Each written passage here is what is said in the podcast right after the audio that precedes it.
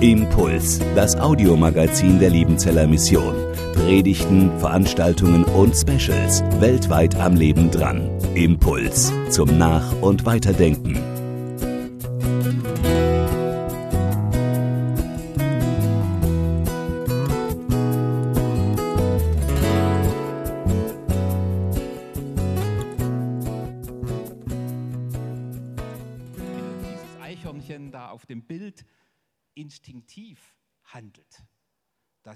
Jetzt sich den Kopf zerbricht, was soll ich als nächstes tun? Insofern sollten wir menschliche Selbstbestimmung nicht gering achten. Sie hat ihre Berechtigung, vor allem wenn es um den Schutz vor Manipulation und Fremdbestimmung geht. Es ist auch absolut richtig, dass ein Mensch das Recht hat, mitzuentscheiden, wenn es um die Durchführung medizinischer Therapien und Eingriffe geht. Dazu gehört auch das Recht, bestimmte Maßnahmen und Behandlungen abzulehnen, auch wenn das vielleicht in den Augen anderer als unvernünftig erscheinen mag. Problematisch wird die Berufung auf das Selbstbestimmungsrecht des Menschen, wenn es zu einem ethischen Ersatzkriterium wird. Und das ist das, was wir aktuell beobachten. Wir leben in einer pluralistischen Gesellschaft, die vor allem in lebensethischen und auch sexualethischen Fragen keinen allgemein verbindlichen Konsens mehr kennt. Damit wird das Selbstbestimmungsrecht immer mehr zu einem ethischen Ersatzkriterium. Das heißt, die Frage nach der Richtigkeit des Handelns wird ersetzt durch die Frage nach der Selbstbestimmtheit des Handelns. Demgegenüber ist jedoch festzuhalten, dass sich mit der Berufung auf das Selbstbestimmungsrecht die Frage der ethischen Beurteilung unseres Handelns sich nicht erübrigt. Der katholische Philosoph Robert Spähmann hat zu Recht darauf hingewiesen, Selbstbestimmung kann nicht der letzte Maßstab des Richtigen und Falschen sein. Und so wird auch im Grundgesetz das Recht auf freie Entfaltung der Persönlichkeit nicht nur begrenzt durch die Rechte anderer und durch die Ordnung der Verfassung, sondern auch durch das sogenannte Sittengesetz. Ganz gleich, was man darunter versteht, auch wenn dieser Begriff umstritten ist, auf jeden Fall ist damit eine ethische Grenze angedeutet. Biblisch-theologisch müssen wir sagen, gerade weil die Freiheit des Menschen eine Gabe Gottes ist, ist sie keine unbegrenzte Freiheit, sondern sie kann nur bewahrt werden in der Bindung an Gott.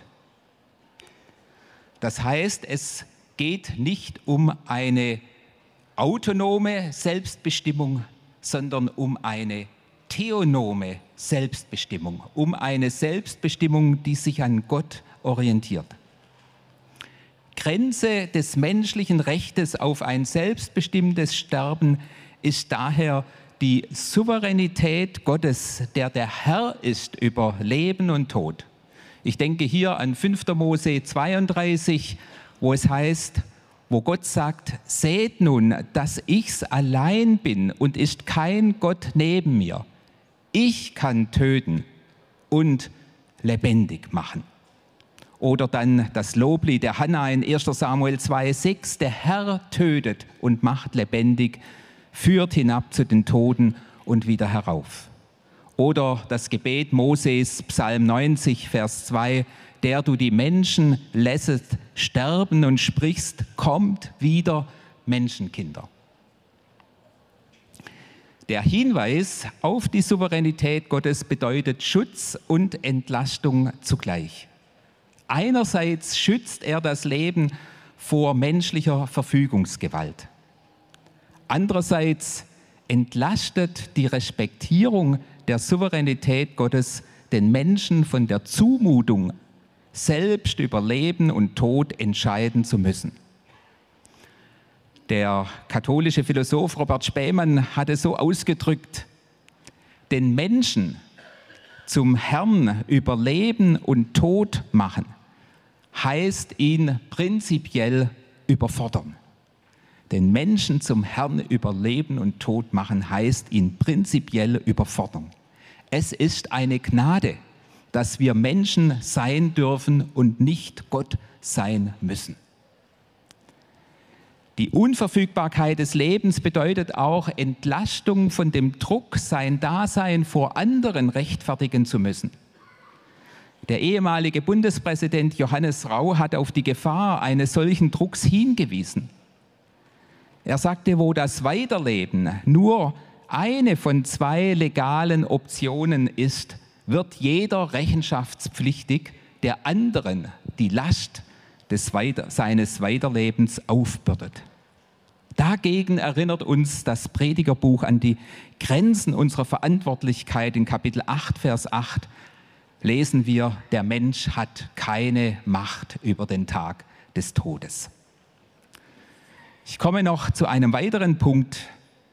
Bei aller grundsätzlichen Würdigung des Selbstbestimmungsrechts des Menschen ist das schön färberische Schlagwort vom selbstbestimmten Sterben kritisch zu reflektieren.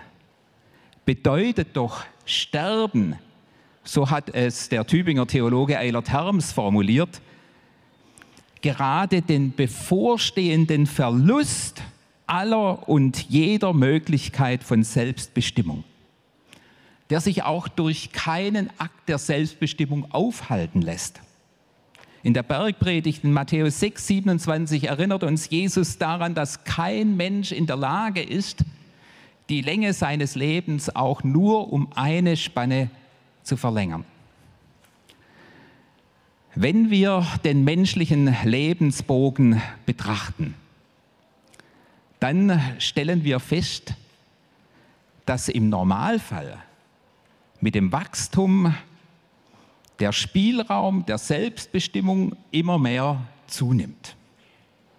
Doch je älter wir werden und je mehr das Ende unseres Lebens naht, desto kleiner wird der Spielraum für eine selbstbestimmte Lebensgestaltung. Unsere Mobilität wird kleiner, unsere Kräfte nehmen ab. Wir sind angewiesen unter Umständen auf Fürsorge, bis der Tod uns auch noch den letzten verbliebenen Spielraum nimmt. Paradoxerweise birgt nun gerade die Auseinandersetzung mit diesem drohenden Verlust die Chance einer neuen Sichtweise von Selbstbestimmung, nämlich Selbstbestimmung als bewusstes Ja zur Abhängigkeit von Gott als dem Schöpfer, dem Erhalter und Vollender unseres Lebens.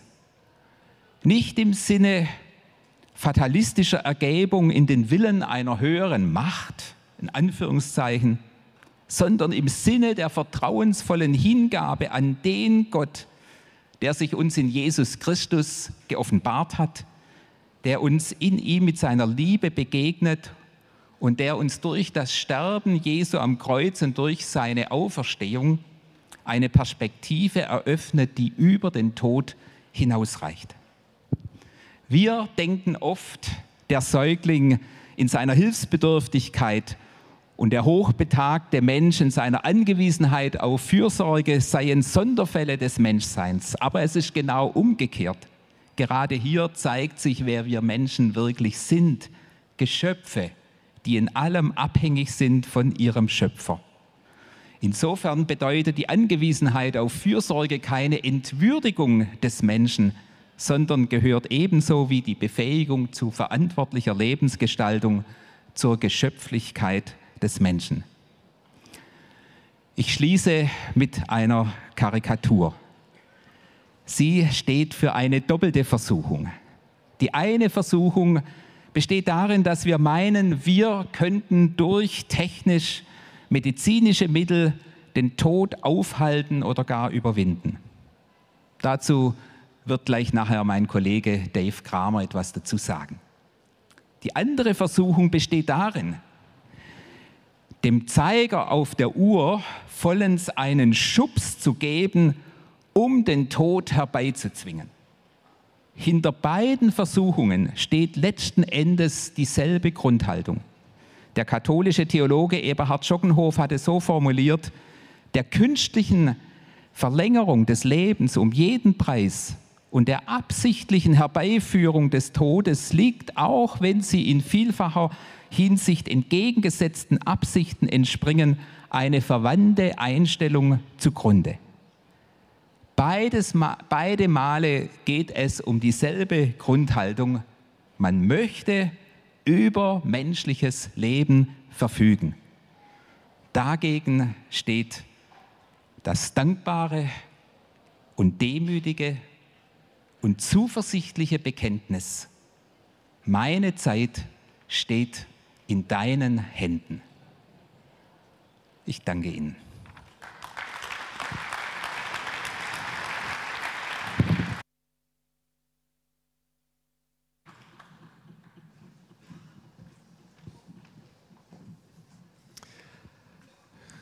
Ich wünsche einen guten Nachmittag von meiner Seite. Wir machen gleich weiter mit dieser Frage nach dem ausgezeichneten Mensch. Und ich möchte darauf eingehen, der ausgezeichnete Mensch Yuval Hararis Homo Deus und Paulus neuer Adam. Wir fragen uns, wer ist der ausgezeichnete Mensch? Welcher Mensch verdient das Prädikat ausgezeichnet? An dieser Frage scheiden sich die Geister, aber wie auch immer sie konkret beantwortet wird, so eint wohl alle die Annahme, der ausgezeichnete Mensch ist der Mensch, der sein Potenzial ausschöpft.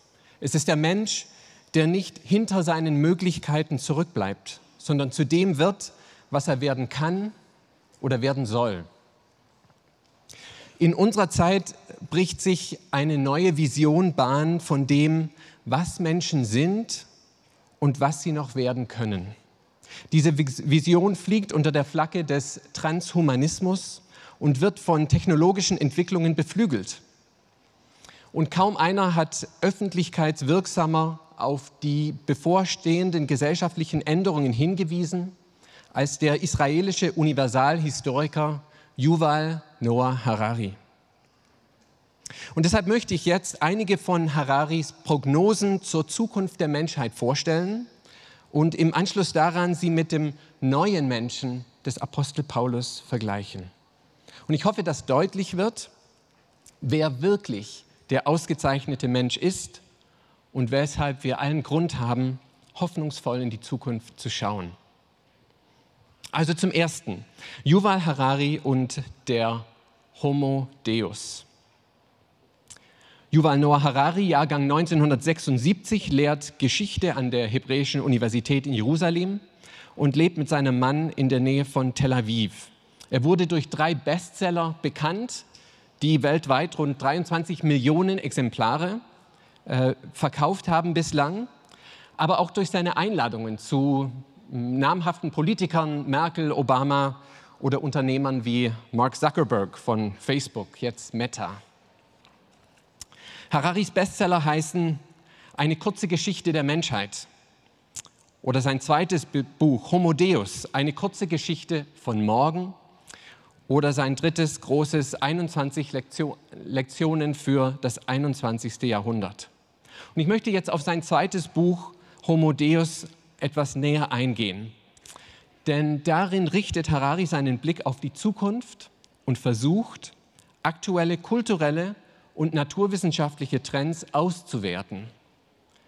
Dabei erscheinen ihm die bahnbrechenden technologischen Möglichkeiten der sogenannten Life Sciences, der Lebenswissenschaften, als wegweisend, um in die menschliche Genetik und Biologie einzugreifen und diese Verschmelzung von Mensch und Maschine herbeizuführen, die vielen als Ideal vorschwebt.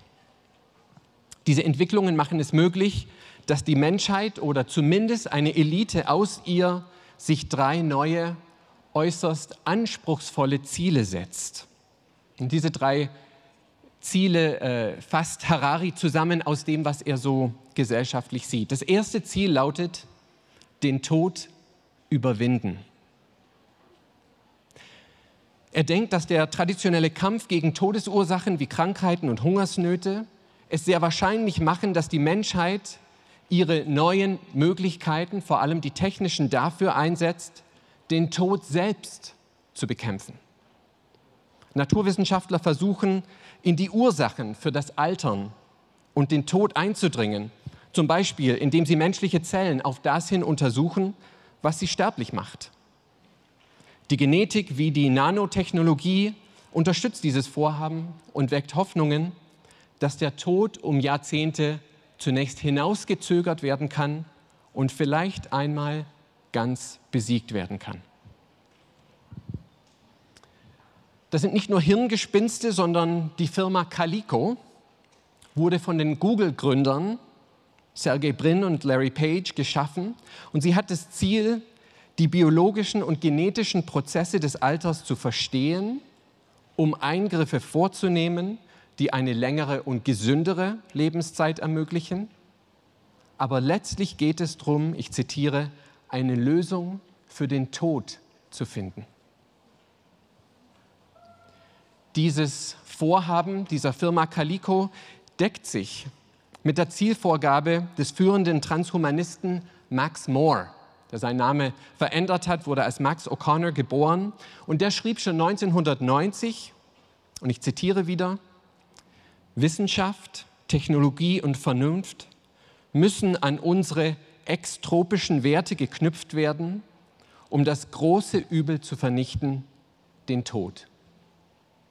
Keine Philosophie des Lebens kann wirklich befriedigend sein, welche den Fortschritt von intelligenten Wesen verherrlicht, aber gleichzeitig jedes einzelne Individuum verdammt, im Nichts zu verrotten. Zitat Ende.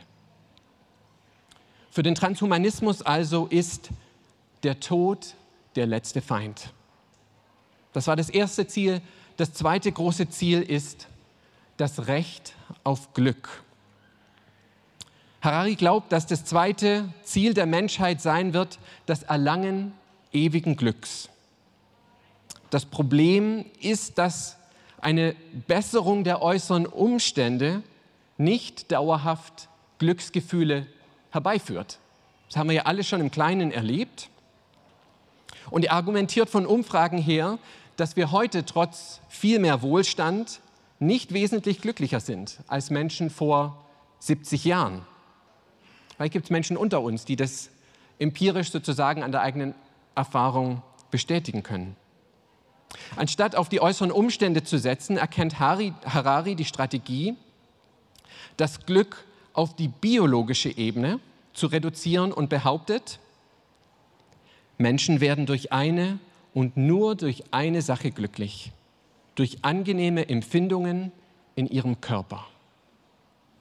Das heißt, um das Ziel des dauerhaften Glücks zu erreichen, müssen wir also die biochemischen Prozesse eines menschlichen Körpers neu programmieren.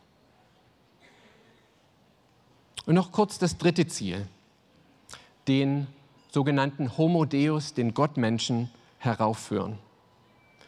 Diese bisher zwei genannten Ziele von Unsterblichkeit und Glück münden in einem größeren umfassenden Ziel, nämlich Menschen zu Göttern zu machen. So formuliert er es.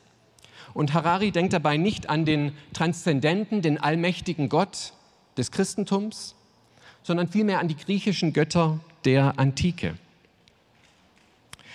Mit unserem technischen Know-how können wir uns bald, ich zitiere, die Stärke eines Herkules, die Sinnlichkeit der Aphrodite, die Weisheit der Athener oder den Rausch des Dionysius kaufen. Zitat Ende. Diese Ziele werden bereits jetzt durch die Biotechnologie und die Cyborg-Technik, das ist die Verschmelzung von Mensch und Maschine, durch die Informatik, also die Digitalisierung und durch die künstliche Intelligenz verfolgt. Ja, und diese letztere, die versucht ja äh, menschliches Bewusstsein also Wege zu schaffen, menschliches Bewusstsein völlig auf unorganische Betriebssysteme zu verlagern. Diese drei Ziele stellen einen höchst ambitionierten Versuch dar, den ausgezeichneten Menschen zu produzieren, der in der Weltgeschichte seinesgleichen sucht. Und obwohl sich Harari teilweise als der große Aufklärer stilisiert, liegt sein Hauptanliegen nicht darin, diese Entwicklungen einfach gut zu heißen, sondern tatsächlich über sie aufzuklären, das heißt zu informieren. Immer wieder klingt bei ihm ein, ein kritischer, ein skeptischer Unterton durch und seine persönliche Form der Daseinsbewältigung liegt in seiner täglichen Vipassana-Meditation, eine Variante buddhistischer Meditation, durch die er seine Wahrnehmung allein für eine bis zwei Stunden am Tag auf das Ein- und Ausatmen richtet. Was fällt auf, wenn wir aus einer christlichen Perspektive auf diese Zukunftsvisionen schauen? Ich komme zu einem zweiten Gedankenkreis. Paulus und der neue Adam. Zunächst fällt auf, wie vertraut das Vokabular, also die Wortwahl des Transhumanismus klingt. Die Rede von neuen Menschen, von Unsterblichkeit, von ewigem Glücklichsein, ja sogar die Rede von Göttern oder eines Gottmenschen. Alle diese sind Bibellesern ja sehr vertraut, wenn auch in Zusammenhang einer ganz anderen Großerzählung. Und in der Tat haben wir es, glaube ich, im Transhumanismus mit dem Versuch zu tun, den ausgezeichneten Menschen zu schaffen, also den Menschen, der sein Potenzial nicht nur ausschöpft, sondern ewig ausdehnt. Vielleicht können wir es auch als ein säkularisiertes Schattenbild christlicher Zukunftshoffnung verstehen. Wenn man will, eine Parodie, in der nun Menschen anstatt Gott die Protagonisten sind. In Anlehnung an ausgewählte Bibelstellen möchte ich die christliche Erzählung der transhumanistischen gegenüberstellen. Also diese Parodie, in der äh, die Menschen im Vordergrund stehen, gegen ihr wahres Urbild der christlichen Erzählung stellen. Es ist nämlich so, dass der wahre Homo Deus, der zugleich göttlicher Natur ist, und ganzer Mensch Jesus Christus ist.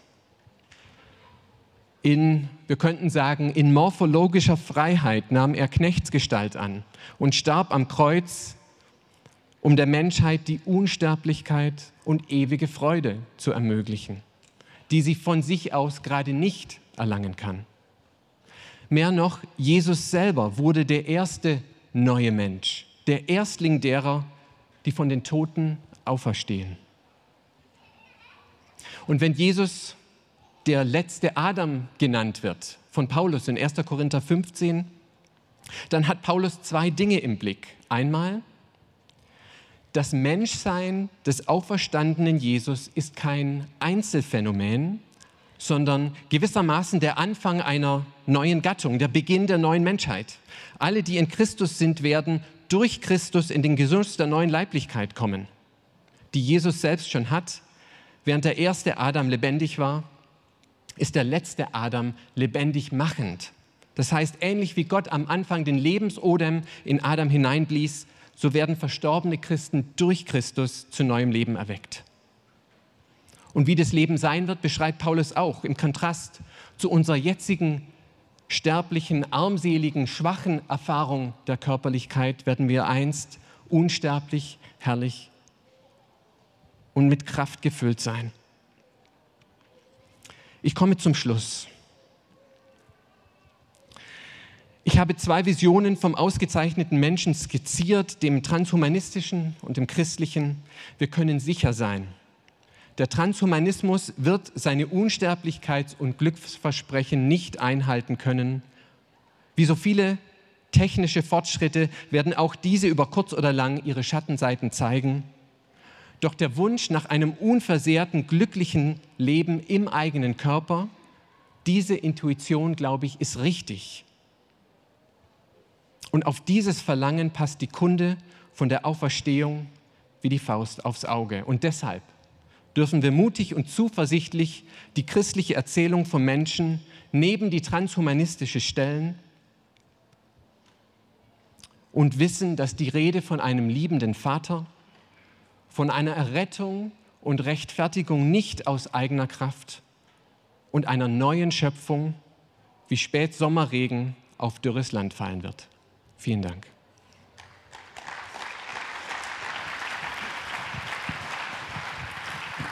Vielen Dank, Dave Kramer, für diese Perspektiven im Blick auf den Transhumanismus. Wir schließen diesen Reigen ab mit ein paar Anmerkungen zum geplanten Gesetz zur geschlechtlichen Selbstbestimmung.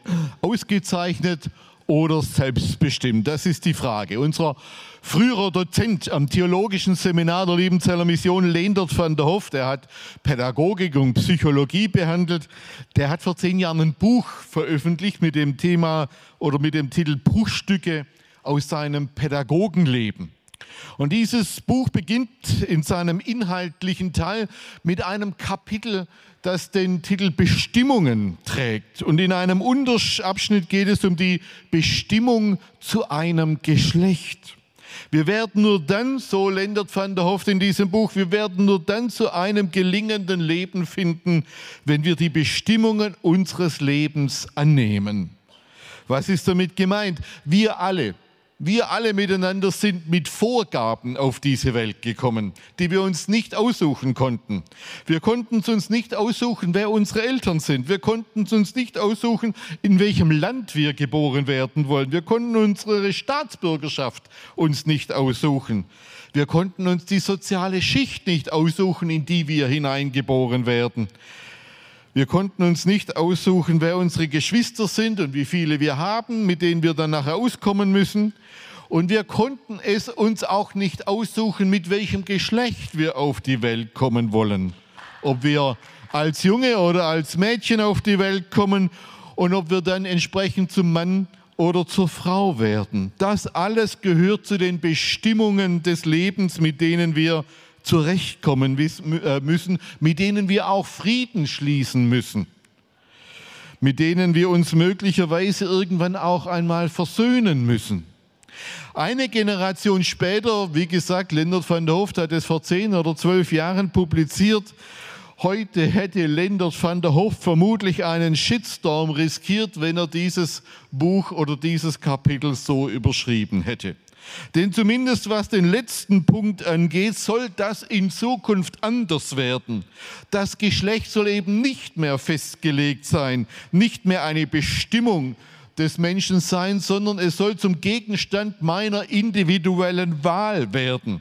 Die Berliner Ampelkoalition, die plant momentan ein Gesetz zur sexuellen Selbstbestimmung, möchte es auf den Weg bringen. Unter der Überschrift Mehr Fortschritt wagen soll es eine Änderung des Geschlechtsein soll eine Änderung des Geschlechtseintrags im Personenstand einfach per Selbstauskunft ich gehe hin und sage, ich bin künftig eine Frau.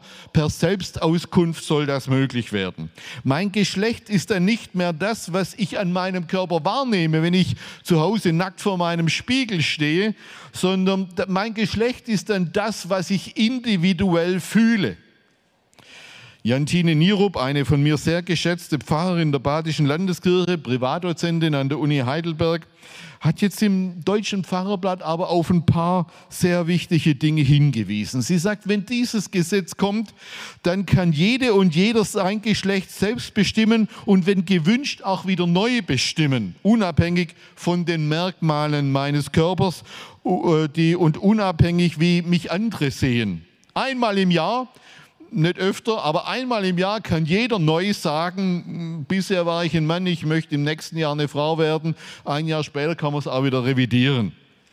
Im Hintergrund steht die Ideologie, dass mein Geschlecht letztlich nur ein gesellschaftliches Konstrukt ist, das andere konstruiert, sozusagen zusammengebaut haben und dass man deshalb auch wieder dekonstruieren, das heißt abbauen, auseinanderbauen kann.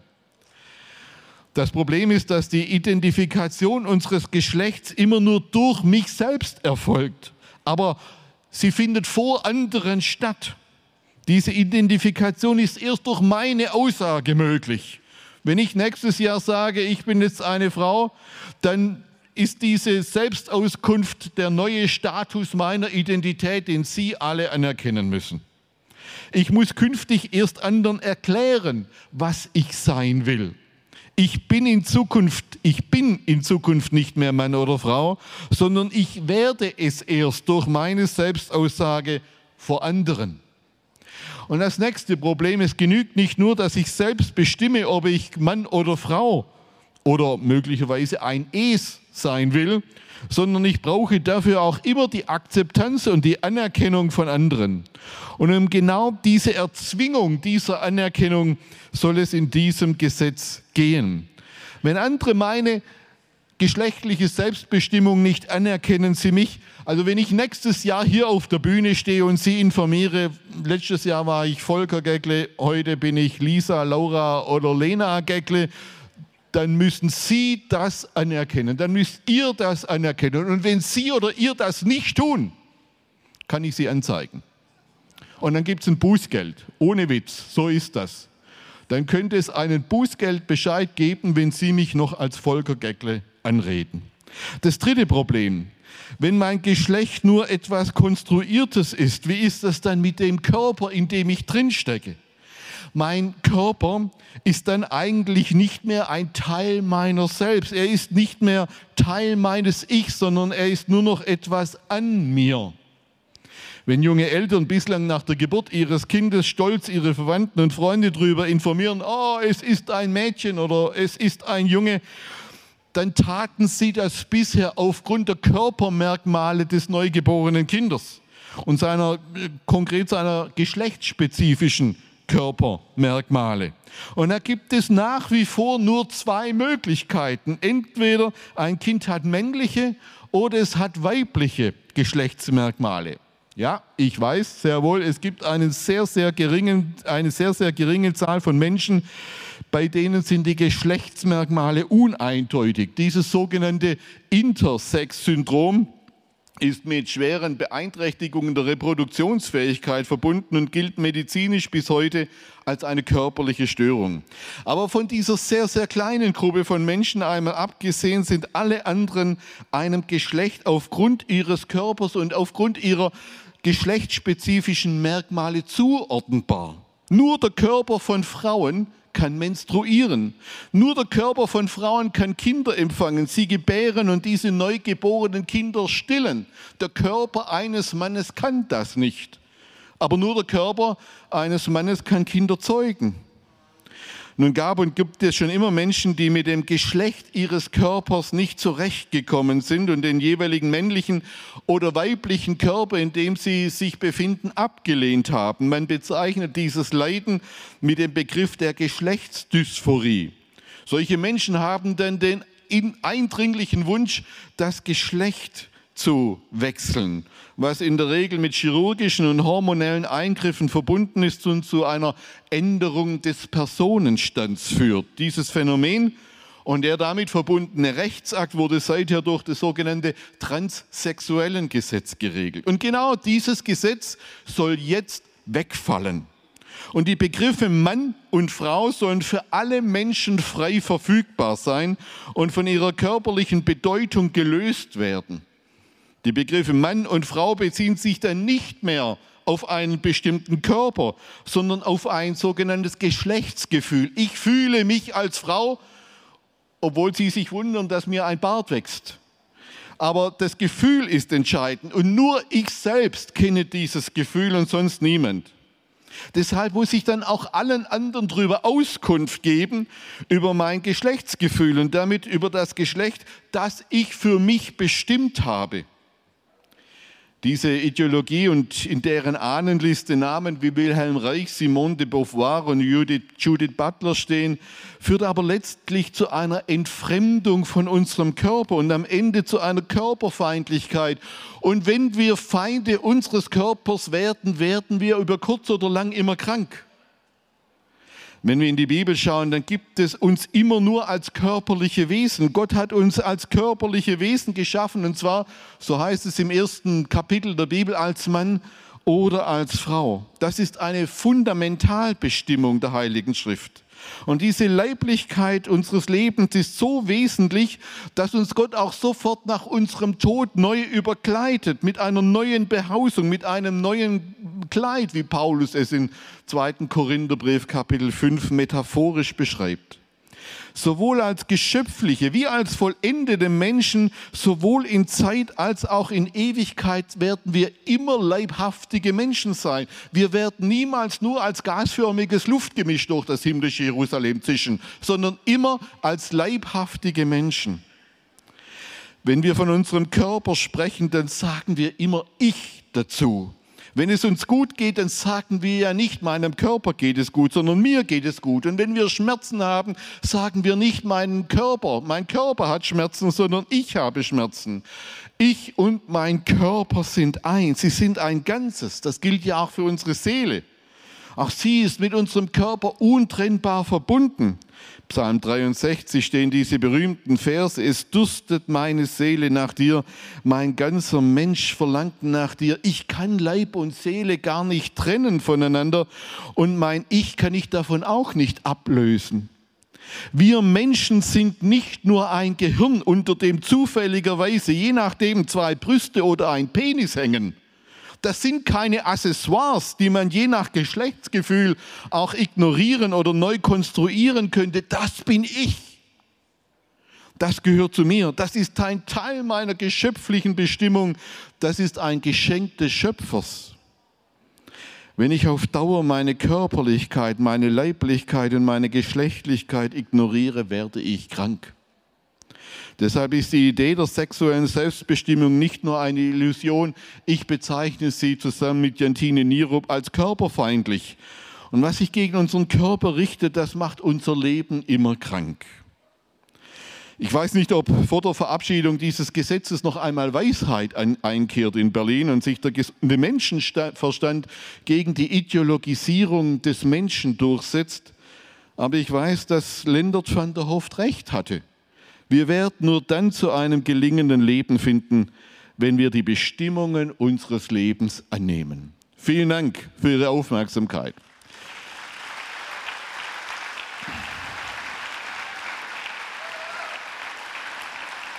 Vielen Dank meinen beiden Kollegen Wilfried Sturm und Dave Kramer, die mit mir diese Einheit bespielt haben. Auch euch herzlichen Dank.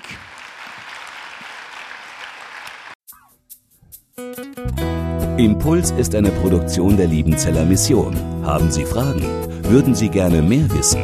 Ausführliche Informationen und Kontaktadressen finden Sie im Internet unter www.liebenzell.org. Die Liebenzeller Mission produziert ebenfalls das Fernsehmagazin Weltweit am Leben dran. Informationen zur Sendung und zum Empfang gibt es unter www.weltweit-magazin.de.